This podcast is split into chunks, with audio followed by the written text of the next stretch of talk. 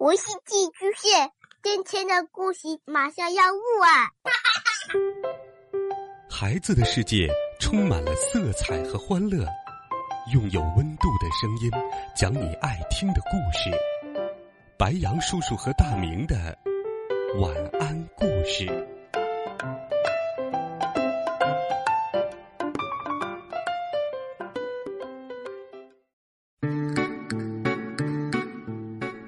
小朋友们、同学们，晚上好！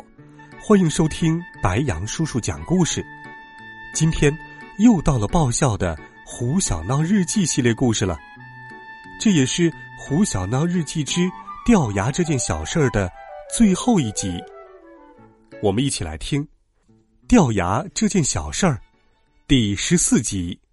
你就是十全九美好男生。胡小闹和敦宝都生病了。胡小闹的眼睛发炎了，又红又肿，像一只小白兔。敦宝呢，他的胳膊上、腿上、身上，包括脸上，都长了好多红彤彤的小痘痘，整个人就像一个病殃殃的大石榴。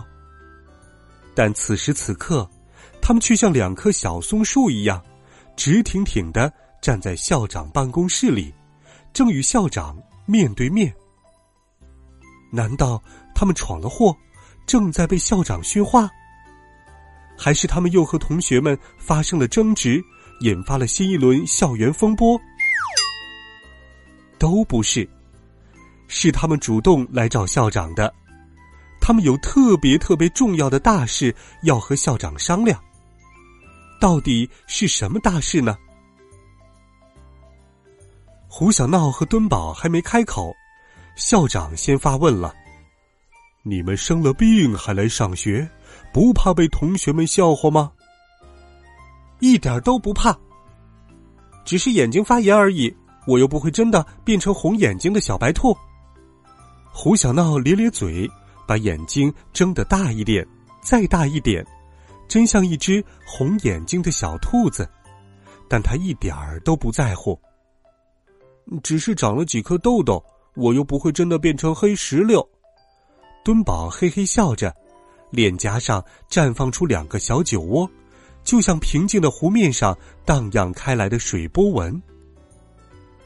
啪啪啪，校长为两个孩子鼓起掌来，还冲他们连连点头呢。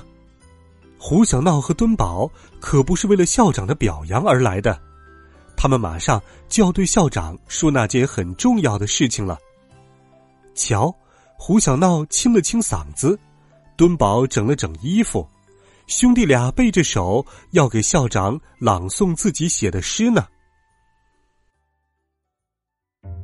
比个子高，我比不过超人；比皮肤白，我不如白雪公主；比帅，我比钢铁侠差一点；比酷，我跟蜘蛛侠还差几厘米。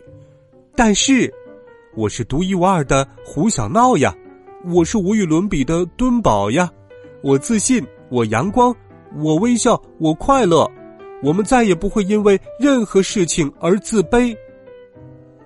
停顿了一会儿，胡小闹眨着眼睛看看敦宝，敦宝咧着嘴巴瞅瞅胡小闹，两人再次大声喊道：“我们也想成为十全九美好男生。”请再给我们一次机会吧！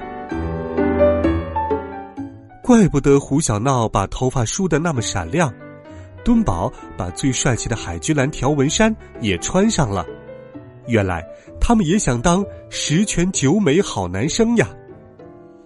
而校长呢，一会儿拍拍胡小闹的肩膀，一会儿摸摸敦宝的头，目光在他们脸上扫了一圈又一圈。到底答不答应呢？校长背着手在办公室里转了一圈又一圈，忽然把音调拔高了三度。下一届十全九美好男生，非你们莫属！哇！胡小闹和敦宝一蹦三尺高，开心的都快飞起来了。窗外，两只小鸟扑棱着翅膀。飞上湛蓝的天空，越飞越高，越飞越远。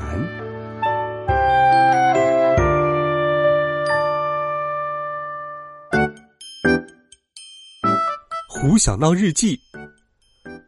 我和敦宝回到教室，刚进门，同学们就像小蜜蜂闻到了花蜜的味道，呼啦一下全围了过来。校长是不是要评你们为十全九美好男生啊？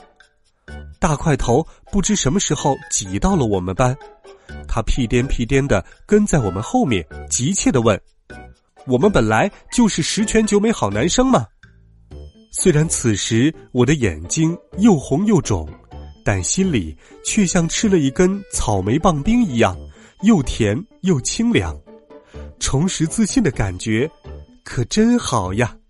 好了，孩子们，《胡小闹日记之掉牙这件小事儿》，白杨叔叔就跟你讲到这里。最后，我们再来听一听胡小闹的一首诗：“你是小豁牙，也要勇敢露出大门牙；你长了小痘痘，也要抬头挺胸去战斗。挺起小胸脯，走得像大鹅一样神气；眯起小眼睛。”笑得像月牙一样美丽，想要大家喜欢你，从今天开始，勇敢自信，做自己。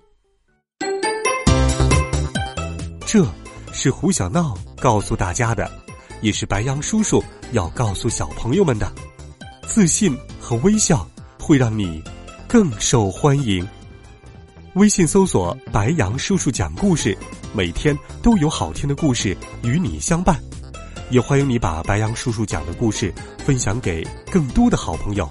我们明天见，晚安，好梦。